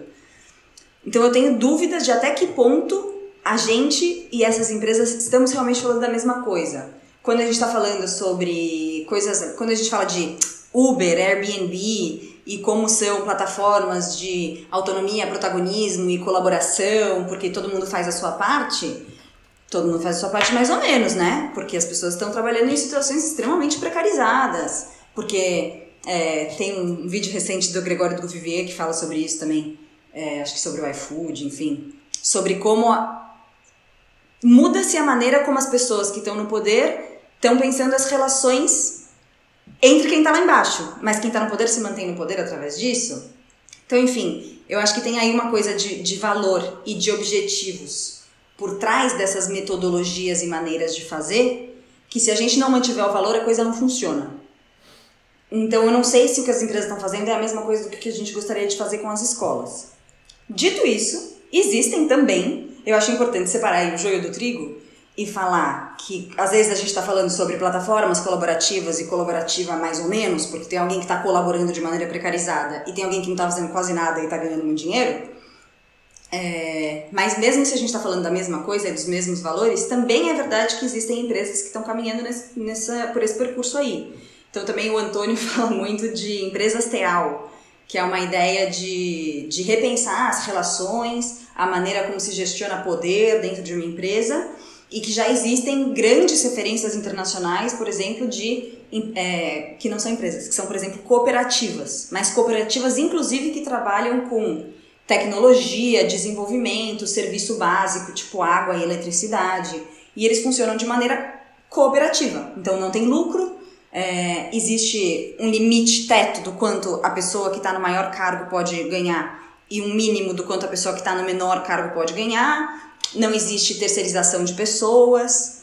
É, todo mundo é funcionário, todo mundo tem direito trabalhista. Então, de fato, existe também um movimento no mercado de, de transformar e, e criar novas formas de se relacionar que tem a ver com o que a gente está falando na educação. Mas é importante a gente saber diferenciar quando é uma coisa e quando é outra, assim. Não sei se respondi a sua pergunta também. Não, faz muito sentido. É, é, eu acho que você. Eu tô vendo uma relação e você acaba criticando um pouco essa relação. Acho que muito sentido. Não, sim, é, eu senti. O que eu peguei um pouco foi. Tem um rolê meio uísca sachê, então, né? A gente fala ah, uma aprendizagem baseada em projetos e eles estão ouvindo blá blá blá blá, blá projetos. Né? é, e, e, assim, é, eu, pegando esse, esse, esse gancho da Amanda, e, é, eu acho que esse é o para mim, fico super contemplado de. Esse é o ponto principal, mas eu tocou no ponto principal, assim. Eu, eu colocaria um, pontos secundários de. É, que eu comentei também no início, de como é difícil, como a cultura, como nossa cultura educacional é uma cultura arraigada.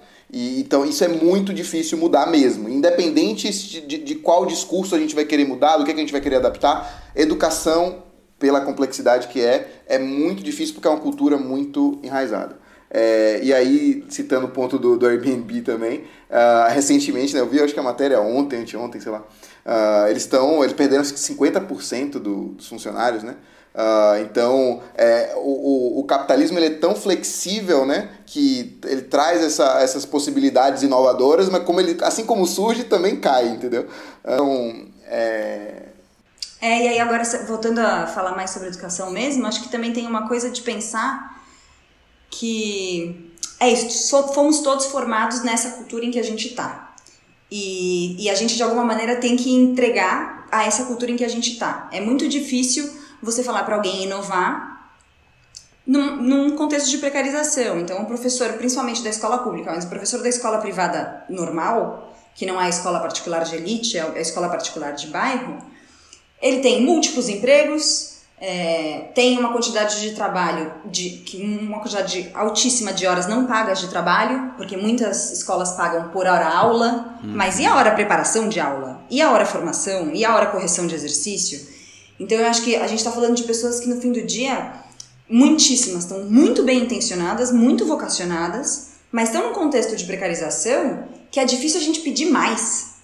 Eu, eu, eu tenho um pouco de vergonha de falar com um professor que está numa situação mais precarizada do que eu, porque, de novo, eu já trabalhei em escola e eu também trabalho na linha direta como educadora hoje, mas no fim do dia eu tenho uma situação mais estável economicamente. E aí é fácil falar, putz, então vai se formar, vai fazer um mestrado, vai fazer o curso com o José Pacheco.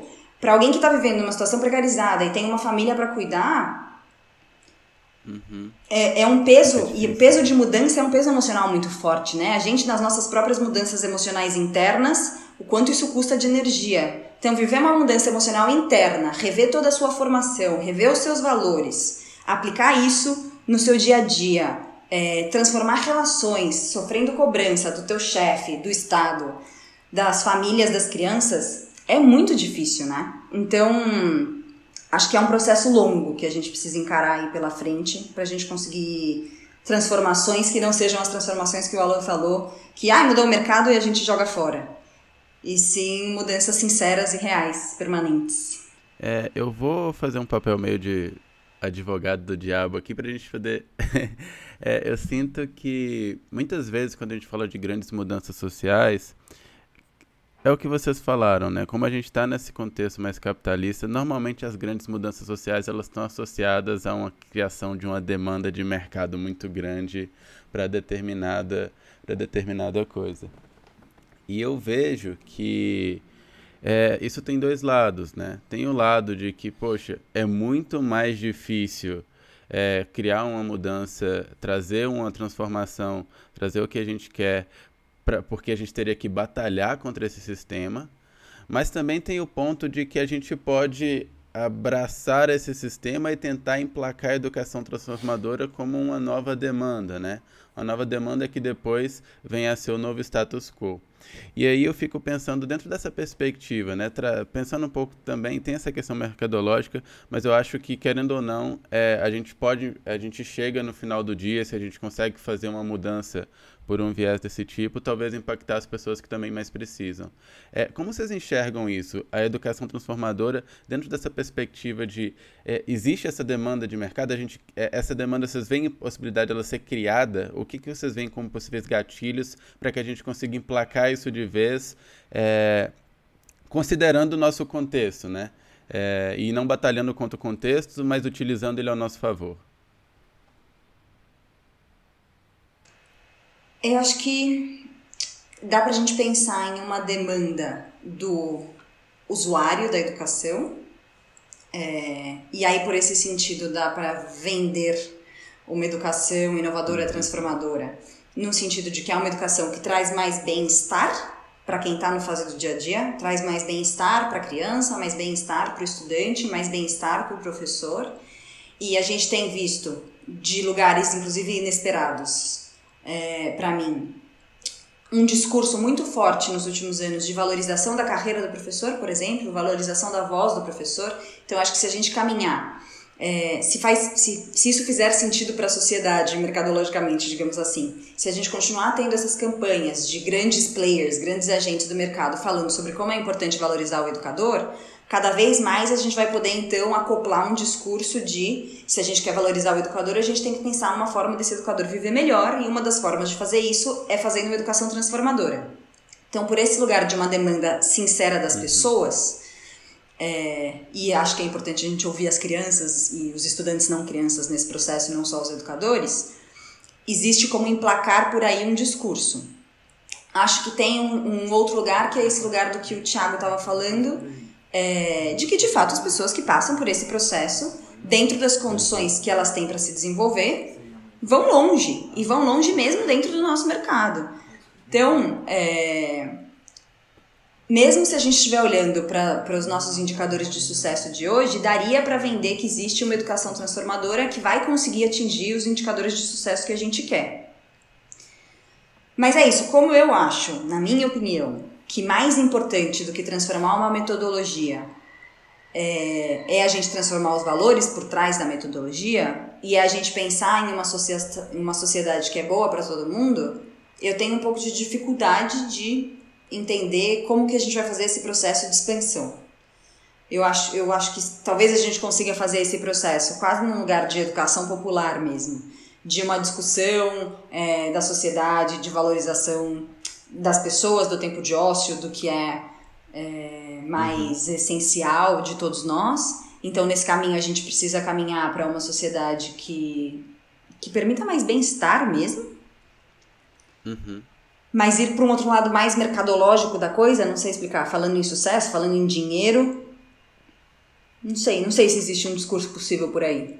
Não, é porque eu vejo, dentro desse seu ponto, é, eu provoquei de propósito, assim, mas é, eu, tenho a, eu tenho a impressão também de que quando a gente traz essas coisas só no viés mercadológico, a gente tende a ampliar a desigualdade, né? Uhum. Eu vivo num contexto meio que entre edtechs eu tenho contato com algumas e eu sinto que assim sempre chega primeiro nas escolas particulares, sempre é implementado primeiro no, no, nas escolas privadas e é uma dificuldade muito grande de inserção nas escolas públicas, justamente porque ou não é rentável ou porque é muito burocrático se relacionar com o governo a ponto de ter uma implementação confiável assim mesmo, né? Uma implementação que não vai cair depois de sete meses e uhum. deixar os alunos na mão.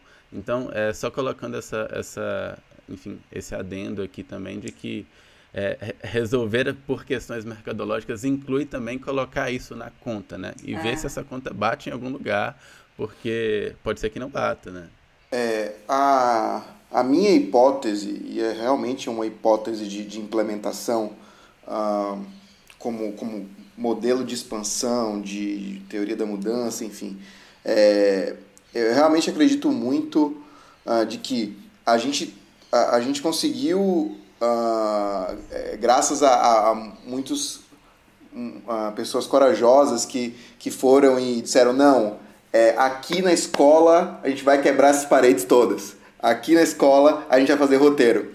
Aqui na escola uh, a gente vai trabalhar na zona rural. Aqui na escola a gente vai ensinar debaixo de um pé de manga. Uh, então, é, acho que por é, como várias dessas iniciativas foram acontecendo no Brasil então, e, e no mundo, uh, assim, a, a, hipótese que eu tenho é de que uh, se a gente consegue uh, expor, é, e aí eu já vou entrar na, na numa das perguntas de comunicação, né? a relevância da comunicação, a gente conseguir comunicar isso para o máximo de pessoas possível.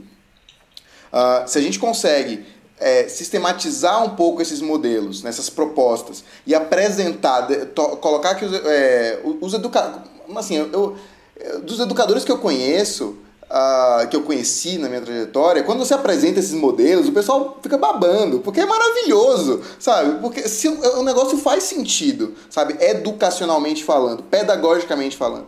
Então, é, você conseguir sistematizar isso uh, e, e, divulgar isso bem, é, eu, eu, sinto que, que é, assim, existe um. Claro, existe um limite do orgânico. Eu não estou dizendo que é, uma, que é algo é, de, de, de, uma expansão rápida, escalável. Tal. Estou dizendo que. Mas, mas, mas, também existe uma potência do orgânico de comunicação de você. É, e, e, aí, com algumas iniciativas, algumas. Uh, é, algumas mobilizações específicas de agentes do terceiro setor, uh, setor público, privado tal, e conseguindo ajudar na implementação disso, de apoio de implementação, uh, eu acho que a gente consegue é, ir desenvolvendo uma rede de apoio, né? Acho que a Choca tem, é, tem tentado um pouco disso com a rede de escolas transformadoras, é, e, e, eu acho que isso, isso vai ganhando uma potência uh, para que quando, quando as escolas começam a, a, a promover essas modificações, uh, as pessoas começam a ficar de olho nisso. E aí o mercado começa, pô, peraí, parece que existe uma tendência. E aí vou roubar esse, esse discurso. Então, assim, é, beleza, o mercado vai fazer a parte dele também, de tipo, de ah, agora é dessa forma. Beleza, aí vai, tem um discurso tipo, não, não é bem dessa forma.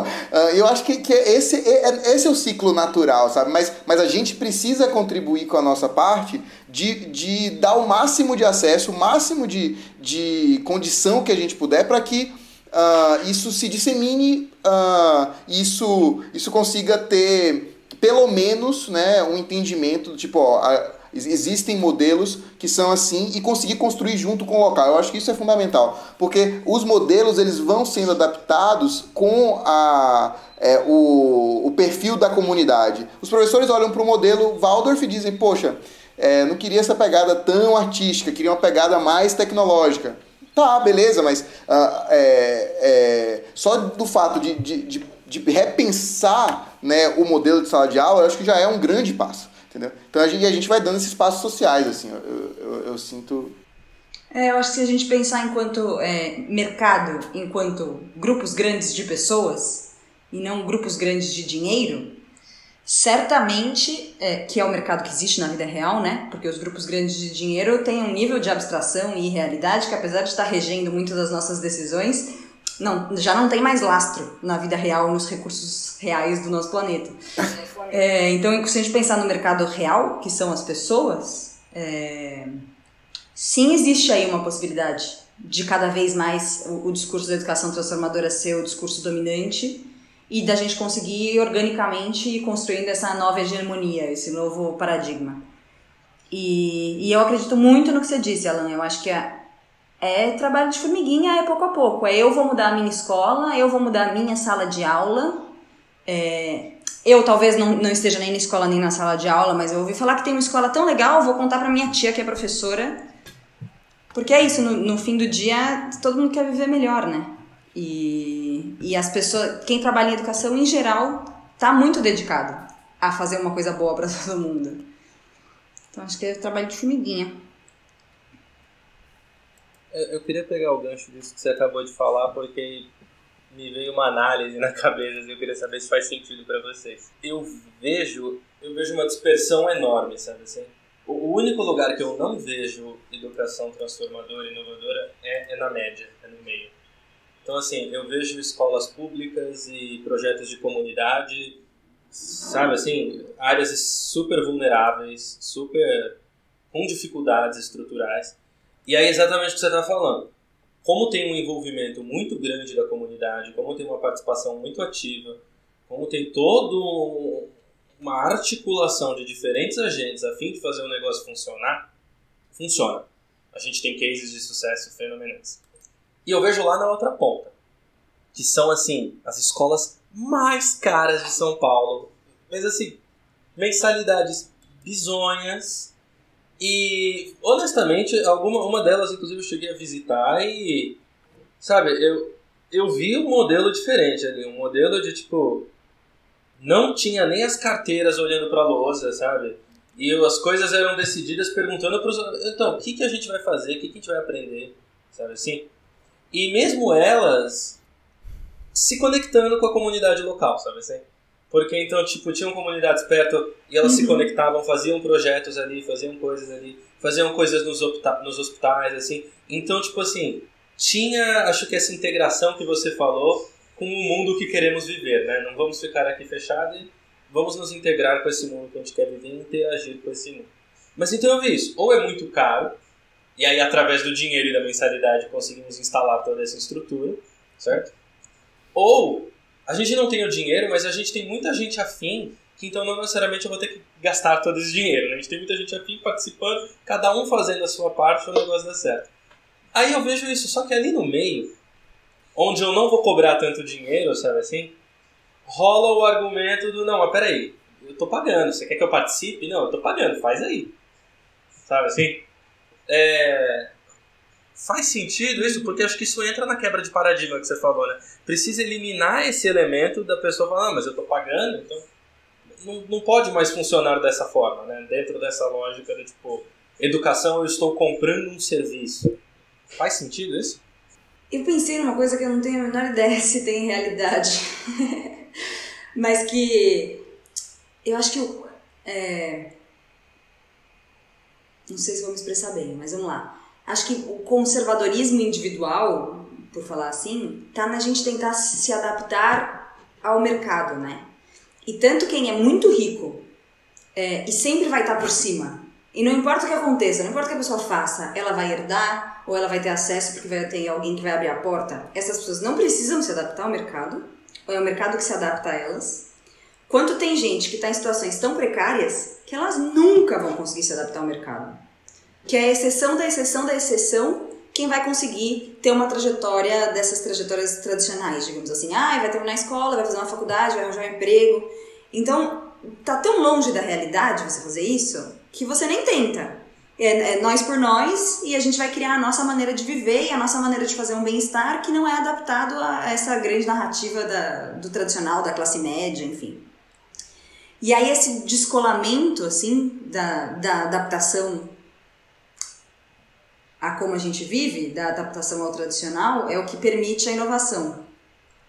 E acho que também tem um lugar é, desafiador de quem está pensando essa educação transformadora, enfim, que é um lugar em que, infelizmente, eu me encontro, de estar tá discutindo num nível tão politicamente radical que é difícil a gente enxergar a vida real, né? É difícil até a gente se comunicar com as pessoas que estão pô, fazendo educação normal aí, como qualquer outra pessoa, enfim. É... Não sei, tô pensando enquanto eu tô falando. Fala aí, Alan. Fala aí, Pedro e Thiago. o... eu, eu queria dividir um pouco essa... Uh, o que você falou, Thiago. Eu queria dividir em...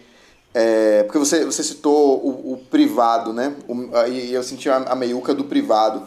É, uh, é, é, e eu, eu para falar falando especificamente dessa meiuca do, pre, do privado, uh, eu, eu, eu, volto, acho que no, no, que a gente já discutiu, assim, de a, a gente tem, é, isso precisa ser demanda, isso precisa ser, isso, isso precisa ter acesso. As pessoas não têm, é, o que eu percebo é que as pessoas não nem, nem, nem pararam para dizer, peraí, mas tem outra forma de ensinar que não sala de aula?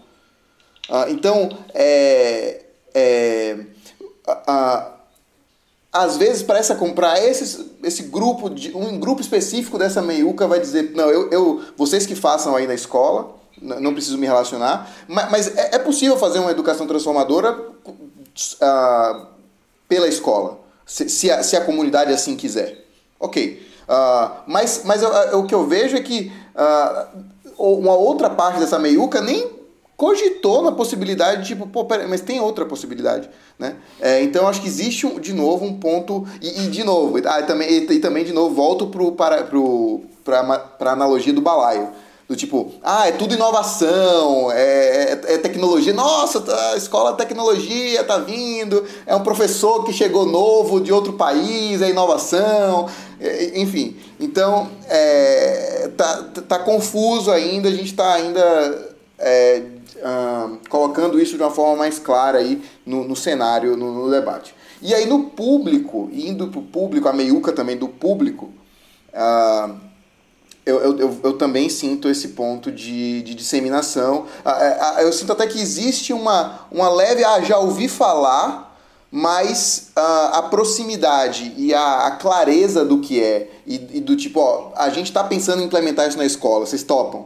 Entendeu? É, nunca, nunca foi feito de uma forma uh, de, de, é isso, vinda de tipo de, de proposta mesmo e de vocês, ó oh, pessoal, é isso aqui, vocês querem, uh, e, e, aí, aí a gente sabe da, da escola pública, vai ter um quebra-pau danado. Ah, que é um absurdo! E aí vai puxar todas as dores do, do, do, do sistema educacional como é hoje. Uh, e vai colocar, às vezes vai colocar essas dores na proposta, que a proposta nem tem a ver com aquilo. Vira uma. uma Uh, um, muro da, um muro das, lamentações, mas que é justo também, porque como a, a Amanda falou, uh, vivem, uh, assim, professor de escola pública vive numa condição bem precária mesmo. Uh, e, mas é isso, mas é, eu acho que, de, volto de novo, respeitar o, o nosso tempo, sabe? Respeitar esse, esse é, os momentos e o quanto. É, eu acho que a gente fazer o nosso papel de, de, de, trazer a proposta, de avançar, de querer avançar, de mostrar disposto e a, a, a, a sociedade uh, ir, ir, sentindo esse avanço e ir colocando o tom né, do tipo, posso, aqui não posso, posso, não posso, e, e a gente indo construindo isso junto, sabe? Acho muito importante o que você falou de, de respeitar o tempo e o processo, né? Dá uma ansiedade de ver as coisas mudarem para todo mundo e logo. E no fim do dia é isso. A gente precisa também ter, ter o tempo de entender que é um processo de transformação para todo mundo, que, que é um processo, não é só um resultado, que as coisas acontecem de pouco a pouco. Essas diversas experiências que a gente conhece foram experiências que foram construídas ao longo de décadas e o primeiro passo foi o primeiro passo pequenininho. É muito trabalho de formiguinha, né? Falar mesmo em educação transformadora. E acho que tem muita gente que não conhece, que nem está falando. E, e tem gente que já ouviu falar, mas já ouviu falar. num lugar muito de. Eles estão ali e eu tô aqui e é impossível. Só que, pô, o cara chegou aqui porque ele deu mil passinhos, mil passinhos. Então acho que falta mesmo uma estratégia de comunicação e falta pesquisa. Falta pesquisa. Pra falar, cara, essa escola é assim e refez tudo isso e deu tudo certo. Deu tudo certo nos indicadores de sucesso tradicionais, deu tudo certo nos indicadores de sucesso emocional. Uma prova de conceito, assim, você quer dizer. É, é, e, e, e é, é uh, por exemplo, a Amorim, uh, eu, uh, faz um tempo já que eu vi isso, não sei como está hoje, mas os indicadores, por exemplo, de Prova Brasil não são animadores, mas assim, é, a gente conseguir também é, identificar esse tipo de. de do, do porquê disso, né? Porque é isso, vai bater o olho num número, mas poxa, o que, que essa escola fez, entendeu? Uh, o, o, quanto ela transformou o cenário uh, brasileiro de, de educação. Então, conseguir trazer essa potência é muito importante e, e, e, e aí é isso, ó. É isso aqui que a gente tem. Faz sentido? Ó, isso aqui faz sentido. Não, isso aqui não faz sentido. Eu gostaria que fosse mais assim. Beleza, e aí as escolas vão uh, se adaptando, né? E a gente vai construindo isso com cada comunidade. Eu gostei muito do que você comentou de respeitar o tempo. E eu senti que isso está sendo um tema meio recorrente, né? Desde tipo isso, vamos, vamos ter que respeitar o tempo da, ali das escolas, entenderem, aderirem. Não só as escolas, mas acho que a comunidade como um todo, né? De pais, de alunos, de e, e até manifestações mais micro que você comentou antes também, por exemplo. Poxa, eu dei aquele exemplo da pessoa que não entra, não consegue entrar na faculdade direto, então, né, numa medicina. E você colocou, né, poxa, tá bom, terminou o colégio, tá. Agora vai estudar um ano vestibular, então qual que é o problema de perder mais um ano, sabe? Eu sinto que essa coisa do tempo, ela tá aparecendo de vários jeitos em toda a nossa discussão, sabe? Da gente parece que tá com pressa mesmo, né? Em tudo. Tô, tô, com pressa do mercado, eu tô com pressa para ir para frente, tô com pressa de formar. A gente tá sempre com pressa, né? Uhum. É, tem um projeto, vocês já viram o Year On? Eu comentei num outro episódio esse projeto. Ele faz uma brincadeira com esse, com a ideia de tirar o Year Off, né? É, então fazer um Year On que justamente tá tendo um movimento, a gente volta também um pouco para essa discussão das empresas e do mercado. Os caras estão falando, né, meu, não faça faculdade sabe? Estão nessa de não perca seu tempo, não faça faculdade. Acho que o Peter Thiel falou, eu te dou 100 mil dólares pra você começar a sua empresa. Não faça faculdade que eu te dou 100 mil dólares pra você começar a sua empresa. É, e a gente discutiu bastante, né, os sintomas dessa situação. Mas o Year On, que vai nessa onda, também é dessa linha, não faça faculdade, mas ele é um ano organizado, sabe? Você é um ano que, tudo bem, você não vai pra faculdade, mas ele é um ano organizado. E os primeiros três ou quatro meses deles começam justamente com, tipo assim, ó, escolhe uma área que te interessa, e vai fazer trabalho voluntário. Né? Você vai ficar pelo menos três ou quatro meses trabalhando aí com essa área que te interessa. Pode ser saúde, pode ser educação, pode ser qualquer coisa. Vai para outro país, vai para algum lugar aí e vai ficar trabalhando, vai ficar mexendo com o negócio, sabe? E aí tem uma quebra, tem uma inovação muito grande, eu acho aí, né? Que é a ideia de tipo, velho, pedir calma para as pessoas parece que hoje é inovação, sabe? Véio, calma, põe o pé no freio, super inovador. Sim, uh, eu, eu queria trazer um ponto do eu vi uma matéria recente é, de uma tendência, né? É, que é de decrescimento, né? Ah, então, a gente, é, é, a gente parar... Assim, na verdade, ah, muitos ambientalistas têm colocado assim, se a gente não... Se a nossa nova política, a nossa nova economia não for uma economia de decrescimento, ah, a natureza não aguenta mais. Uh, e aí, aí, na verdade, a matéria vai falar sobre a possibilidade, por exemplo, na Amazônia, disso facilmente no Brasil. É, é, um, é um grande. Ele, ele fala que é um grande potão de vírus. e que a gente está desequil... tá desequilibrando pra caramba esse potão. então, assim, por favor, é meio que pare, sacou? Apenas pare, miga. Então, assim, é, é Uh, eu acho que é uma tendência, e, e, e, aí como que fica muito bacana, como tá tudo relacionado, sabe? Quando você vai trazer uma proposta de educação, você é, é sobre isso que a gente está falando, sabe? É sobre respeitar tempo, uh, é sobre contatos sinceros, é sobre colaboração, é sobre pensar. Assim, é isso que a gente está falando, é, a gente está na mesma linha, sabe? É, é, tudo conversando. O modelo de economia precisa mudar, o modelo de educação precisa mudar, o modelo político precisa mudar. Então, é, é, de novo, eu, eu, sinto isso, que, que faz muito sentido, é possível a gente trazer um modelo uh, pra, pra, de sociedade uh, que, que seja aberto o suficiente para contemplar uh, de forma geral esse, esse, essas demandas que a gente está precisando. Tem uma coleção de livros, você falou de decrescimento, da editora Elefante, que é uma editora de São Paulo, que inclusive eu, eu não tenho nada a ver com eles, viu? Eu nem conheço as pessoas mas que eles estão com promoção durante a quarentena, eles fizeram um pacote, tem promoção durante a quarentena, que fala sobre decrescimento. E eu comprei os livros fora da promoção, mas são muito bons. Eu recomendo. Pode passar que a gente põe no link também. Editora, se vocês estiverem ouvindo e quiser patrocinar. Olá. Olá, editora Elefante, tudo bem? Patrocina todos nós.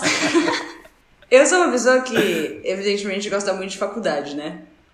Então eu acho que é importante é, aprofundar estudos, é importante focar e especializar, mas um, nem para todo mundo. Nem para todo mundo. Tem gente que quer trabalhar no Circo do Soleil. Talvez não precise de faculdade para trabalhar no Circo do Soleil. Tem muito conhecimento, muito profundo, muito especializado, exigiu muita dedicação, mas não é um título universitário que diz. E acho que é isso, assim, a gente tem que ter calma, é, respeitar que existem outras formas de aprendizado que não são essas formas de aprendizado tradicionais, mas também não cair no erro, na minha opinião, de então negar tudo isso. Ah, então vou negar a especialização, vou negar os títulos. Enfim, equilíbrio, né, minha gente? Equilíbrio. Menos no tempo, né? Tempo a gente podia ter muito tempo mesmo. Eu gostaria de ter uma vida com bem menos pressa. Não tô mirando equilíbrio, não. Bom, eu, eu, senti aí, na verdade, ó, a gente já tá chegando em 1 minuto e 20 de áudio. Mais que isso, quer. É, eu vou cortar por 20, aqui. Né? Okay? Mas eu senti aí um, um, outro episódio, né? Um preciso de faculdade. Eu acho que aí a gente dava toda uma outra discussão enorme que a gente poderia alinhar. É, eu queria agradecer bastante a presença de vocês, Alan, Amanda. Obrigado por estarem aqui. Fica o convite, se a gente tiver algum outro assunto aí que a gente puder falar, já fica o convite, a gente pode conversar de novo. Foi muito legal conversar com vocês. E eu vou deixar aí um tempo agora, vou o microfone aberto para vocês fazerem o jabá de vocês. Se quiserem falar de projetos próprios, falar para me seguir no Instagram, qualquer coisa que vocês querem falar aí, propaganda pessoal, fica à vontade, o microfone de vocês. Manda bala, manda. Não, primeiro agradecer, foi um mega prazer. Eu falei antes de começar a gravar que eu tava meio nervosa. Mas foi muito gostoso conversar com vocês. Um ótimo jeito de passar essas horas. É, aprendi muito, fui provocada em lugares importantes. Vou precisar estudar mais agora também sobre esses temas. Então, muito obrigada pela oportunidade, pela conversa, por todas as contribuições. Pô, projetos pessoais, agora, nesse exato momento, a gente está fazendo um projeto que chama Educadores na Covid-19.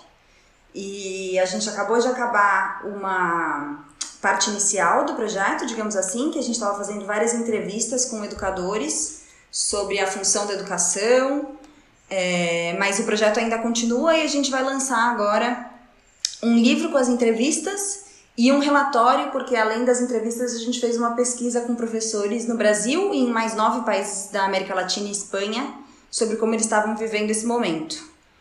Então, isso, Educadores na Covid, o site é www.educovid.org e também, em breve, é, a gente vai lançar um livro em parceria com uma escola que atende alunos de um assentamento em Goiás, sobre a experiência dos educadores dessa escola conhecendo escolas transformadoras pelo Brasil. Então a gente fez um, participei da organização de um intercâmbio, de todos os professores da escola foram fizeram um relato sobre como foi a experiência deles fora, e isso faz parte de um processo de formação maior e de transformação dessa escola que chama Educandário Humberto de Campos. E é isso, daqui a pouco a gente vai lançar o livro também, é... pelo site da escola, Educandário Humberto de Campos. Então, fiquem de olho. E é isso. Bacana, Mandinha. Obrigado. Alan? Obrigada a vocês. Ah, eu Uh, eu me sinto em casa com vocês, né? uh, muito, muito bacana, assim, eu fico muito feliz de poder ter feito essa ponte, é, é, ter trazido a Amanda aqui para para explanar, né, pra gente aí, trazer uma, uma visão da, como vocês puderam ver agora aí, tipo, desses projetos maravilhosos, assim, que, que, que ela tem construído junto com, com, com outras pessoas também da, da, da área. É, eu, eu não estou atualmente com um projeto pessoal, é, eu tenho buscado aí uh, até uh, futuramente poder, poder me juntar junto com, com a Amanda, com, com o pessoal para contribuir nesse movimento. Eu acho que a gente tem um, um papel é, importante uh, aqui no Brasil disso e, e a gente é, a gente precisa trazer uh, trazer eu, eu vou, vou, utilizar um, uns termos que, que Pedro e Thiago conhecem trazer gente boa para para essa para para gente assim para trazer trazer esse gás trazer movimento dinamismo.